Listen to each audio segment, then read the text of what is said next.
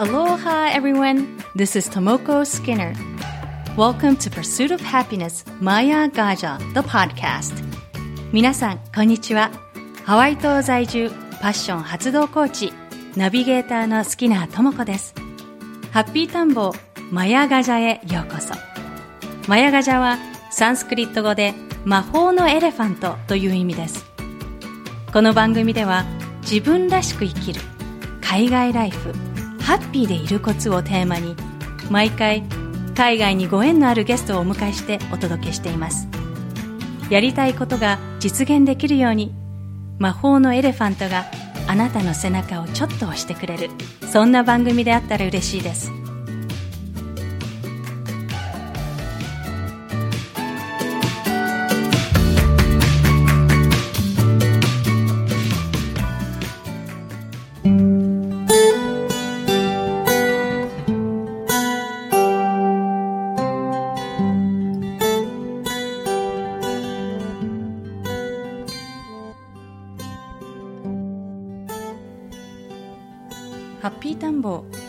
マヤガジャエピソード12今回も引き続きアメリカ西海岸北オレゴン州セーラム在住インドの民族楽器シタール奏者の J.J. グレックさんにお話をお伺いします。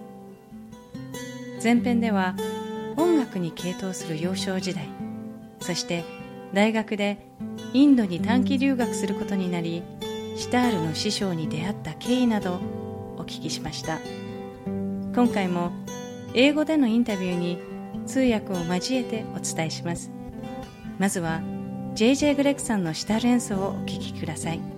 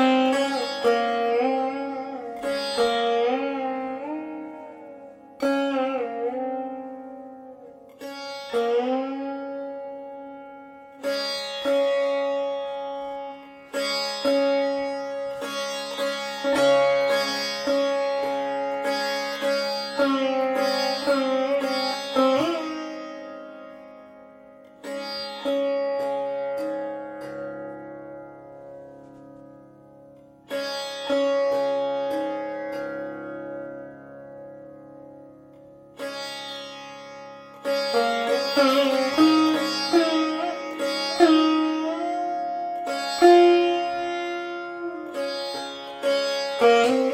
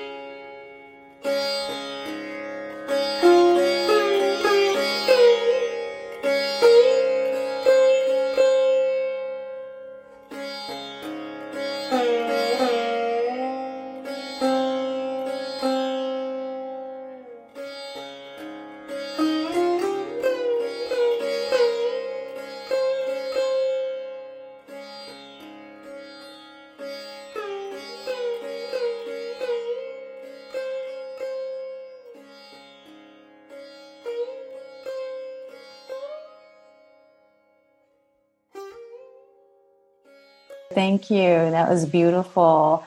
I remember, um, you know, the I think in Seattle when I first heard you, um, like was listening to your um, music right in front of you. Like it, it felt so good that I fell asleep because I was like, it it was just so calming and in India, um, is what? How do people listen to um, sitar music? Is it for meditation, or um, is there like a lot of meaning behind the songs? I think it you know it depends on who you ask. Mm-hmm. As ask a, um, a musical theorist or like an ethnomusicologist type person, not not just someone from U.S. or something, but people in India. There are all kinds of things written about what's happening. Or people say this particular raga is romantic and this raga is, um, you know, full of pathos. I'm not exactly sure what pathos means, but you know what I, you know, it could be sad or like complicated or playful. There are certain things that people describe things as, and sometimes, um, I guess the just the way that my guru says about it is eventually like you should you should just feel it.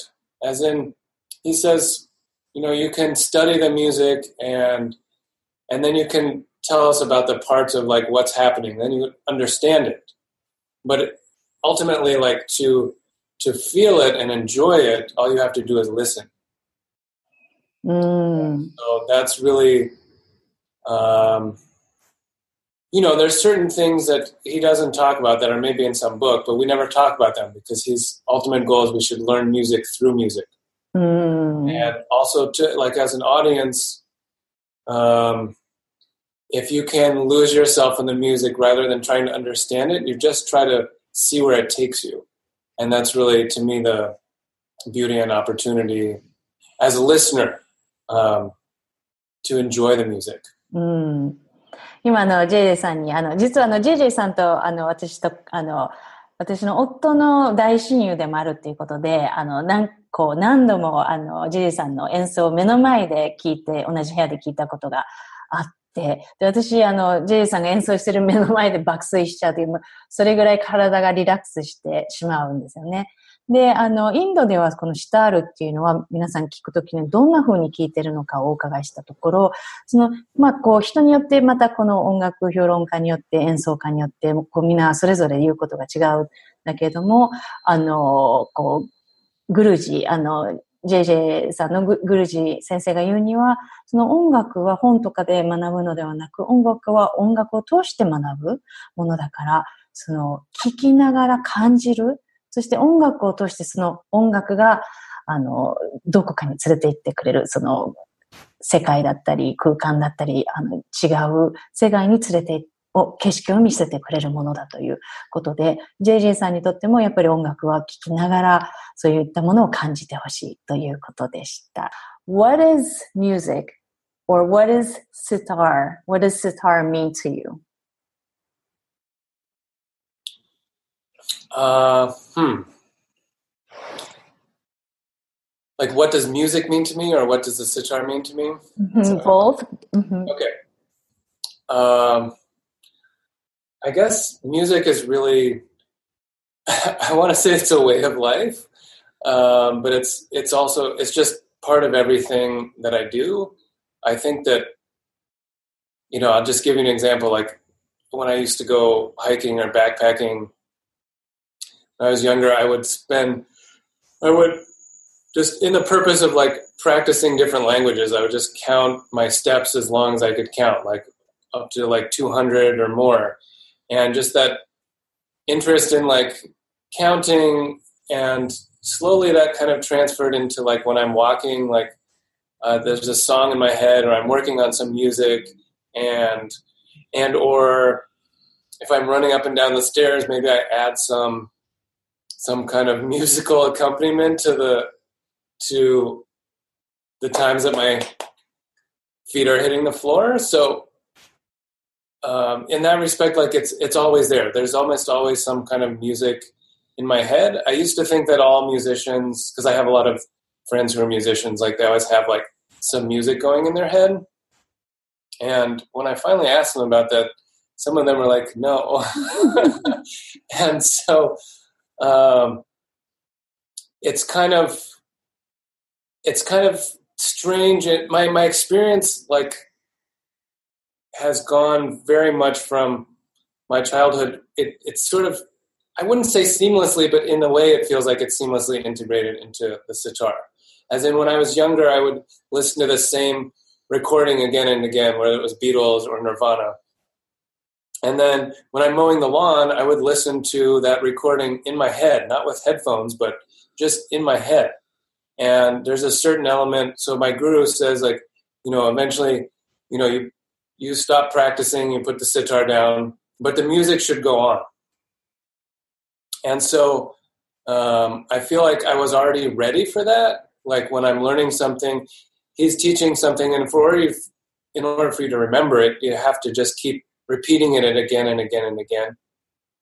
And I think for some people, they're not tuned into that concept, but you know, just by happenstance, that's how my how I grew up before I even uh, went to India. Mm-hmm. Wow. So you naturally had that just having music in your mind or your head, just playing it. Yeah, definitely. Uh, mm-hmm. Uh, and so that's really, it's sort of, it's taken a long time, but seeing with the sitar is that just trying to connect that, um, I guess how my guru describes it is like the sitar is a medium. So I'm trying, I have some emotional feelings or something that I want to share uh, with you. And so the sitar is a medium to transfer those feelings as opposed to talking or writing or painting or some other art form. Mm. And you have to strive to reach perfection in the technical aspects of that medium so that there shouldn't be anything anything interrupting the flow of those feelings from me to you. Does that make sense?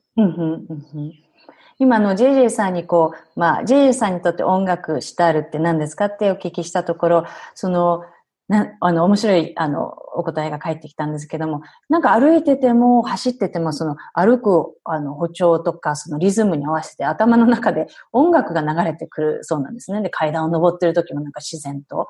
で、そういった風に、昔からその何かの音楽を聴いてて、そしてまあ、外で例えば、こう、お庭に出てる時も、自然とヘッドホンとか何もしてないのに、あの、音楽が繰り返し、繰り返しずっと頭にこう流れてるそうなんですって。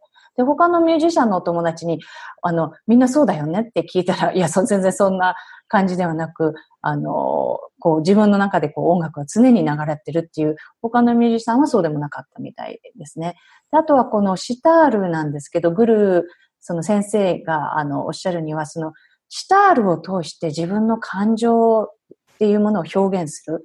で、シタールの技術を完璧にした上で、自分その楽器と音色を通してその、あの、感情が投影されていくものであるっていうことで、あの、まあ、演奏の技術を完璧にすることで、そのかん、なんでしょう、こう、完全な感情、そのピュアな感情が伝えることができるっていうことだそうです。And uh, one last question, I'm just curious. So for um, so when you play the sitar are you in like this zone or are you like how does it feel? Like are you thinking right here or like are you um, does something come down to you? And how like how do you play your sitar? How do you feel or what is it like playing the sitar for you? So in the ideal situation i have some time to meditate before i perform. And it's kind of the idea is that the music should come inside you before it comes onto the sitar. And so rather than trying to force some particular music to come out of the sitar, you're trying to let it come through you and then go through the sitar. So sometimes it requires a lot of patience, as in you don't begin before you're ready. And so sometimes, again, that requires the audience to have some patience and also to have, you know, you want to attempt to bring the audience into a similar state of mind where they're ready to relax. They're not, you know, how soon is this going to happen? Uh, what am I going to eat afterwards? You know, you want to like Um, I've started at my at some of my concerts. I'll say, you know, instead of let's just silence your cell phones, let's go ahead and just turn it off. I know it's hard. I know you might be worried, but just turn it off. It'll be okay. And and I think when people are able to do that, it means that in between the pieces that I play, instead of they're getting out of the mind and going back into everyday things and checking something on Facebook or whatever, they just they're able to stay there and then whatever I've taken them in the first piece, then the next piece that I can play, they can go somewhere else. And so that's you know that's the that's what I'm always striving for. あの、ジェイジェイさんに、あの、こう、シタールを弾いてるとき、どんな感覚で弾いてるのかってちょっとお聞きしたんですね。こう、降りてくる感じがあるのかとか、なんかこう、センス、体の、こう、センセーションっていうんですか、感覚を聞いたんですね。そしたら、やっぱりその、シタールを弾くとき、あの、弾く前は必ず瞑想するようにして心を鎮めるっていうことをしていて、あの、こう、無理やり楽器を弾くっていうことではなく、自然とそのこう、音色がこう、溢れ出る感情と融合して溢れ出る、そういったところを、あの、目指しているので、で、コンサートとかなんかでも、やっぱりそのお客様に来ているオーディエンスに、もう携帯電話を切ってもらって、その、外の世界と、こう、この空間、音楽を奏でる空間、そこを、こう、切り離して、こう、外に意識がいかないようにしてもらったりしているそうなんですね。Wow, that's, that's powerful. So do you um so you have like a ritual like meditation is your ritual to get into this um, zone or uh, align to your self nice. yeah it's just the it's kind of like an unspoken experience i i had the uh, immense opportunity the first time i was in pune to go to this all night festival. And some parts of India, they still have all night festivals, but at least in Pune, they've, I don't know, passed some noise law or something. So they, it doesn't happen uh, as much anymore. And so my guru was playing at like 4.30 in the morning. And maybe a half an hour before he was playing, I saw that he was going backstage to tune, and I just you know, asked if I could sit back there. And so I got to see, you know, before uh, before his performance, he was just sitting there meditating. I thought maybe he would be practicing or warming up or something, but he was just sitting there. Maybe every few minutes he would he would just pick up his sitar and play like two notes and then put it back down so this went on for maybe half an hour or something. And uh, so, you know, of course, it's not always possible, and there are a lot of things are running around. So you you try to just um, not let things bother you at a certain point. Even if you can't sit to meditate, you kind of have to decide, okay, maybe the sound won't be perfect. So you worked sound check to make the sound up to this level. You want it to be here, but it's only here. At some point, you have to decide that I need to focus on the music, so when I start playing, that people can enjoy it. うん。あの、yeah, totally. 今、あの、ジェジェさんに、あの、 もう少し詳しく聞いたんですけど、そのメディテーションをして、こう、状態を、あの、整えて、こう、こう音楽がこう、自分の中からふっとこう、あの、楽器を通して出ていくっていうふうにするには、このメディテーションなぜこうスタートしたかっていうと、そのインドでその、まあ、一晩中こう音楽を奏でるコンサートがあって、そこであの、師匠のウスターとウスマン・カン氏が演奏を朝の4時半ぐらいにしたそうなんですね。で、その時にあの演奏前に師匠があの楽屋に行ったので、まあ、ついてっていいですかっていうふうにあの楽屋に一緒についていったんですって。そしてそこでこう師匠がもう30分ぐらいこう目を閉じて瞑想しながら、時折あの、チューニングをして、で、ずっとこう、なんか、あの、瞑想してるのを見て、あ、こういうことなんだなって自分もそういうふうに瞑想するようになったということで。あともう一つ面白いことをおっしゃってたのが、こう演奏前にこうチューニングとかでこう、ある程度この音をここにしたいっていう目標があったとしても、こう、まあ頑張ったとしても、ここにな、このそれよりちょっと下になった時、それは、こう、その時点でやっぱりその演奏する前なので、やっぱ決めなきゃいけないんですって。こここを無理くり目指すではなく、この状態でいかにお客様に楽しんでもらえるか。それは例えば音響の、あの、施設だったり、その、環境の、あの、が原因でここまでこう目指すところが音がいかないとしても、ここだったとしてもそこは一つ腹をくくって決めて、これでやる。ここの、この中で、あの、お客様を楽しませるっていうふうに決めるっていう必要があるそうなんですね。Okay, well, thank you so much, JJ, and um, I'll talk to you soon. And I'm gonna. My, my, my bad Japanese, I want to say something like. Okay, yeah, sure. Let's do uh, The music is like kokoro no michi. It's like some path from heart to heart, like that. Mm. Where it can take you. JJ-san, so you study Japanese for how long? Um, just my friend taught me how like lots of words, and I learned to write hiragana, and then I've taught myself some kanji. Mm. Um, Kayla learned some Japanese, so I help her study. Uh-huh. So I can't talk very well, but I know some random things. で、JJ さんが今ね、こう日本語でどうしても言いたいって、あの今言ったのが、音楽は心の道。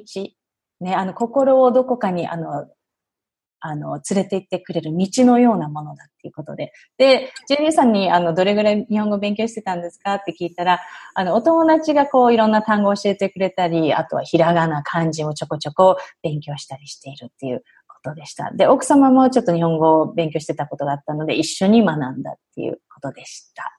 心の道。It will take you anywhere and everywhere, I guess. yeah. ありがとうございました。Well, thank you, namaste, and mahalo. ありがとうございます。どういたしまして。はい。バイバイ。Thank you so much for listening to Maya Gaja, The Pursuit of Happiness. 番組をお楽しみいただけたら、ぜひレビューに感想をお書きいただけると嬉しいです。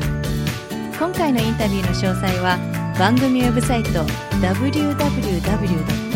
マヤーガージャ .com をご覧ください。番組は毎週日本時間の水曜日に更新しています。iTunes もしくはお使いのアプリでこの番組の購読ボタンを押していただくと自動的に番組が配信されます。それでは次回までアローハ。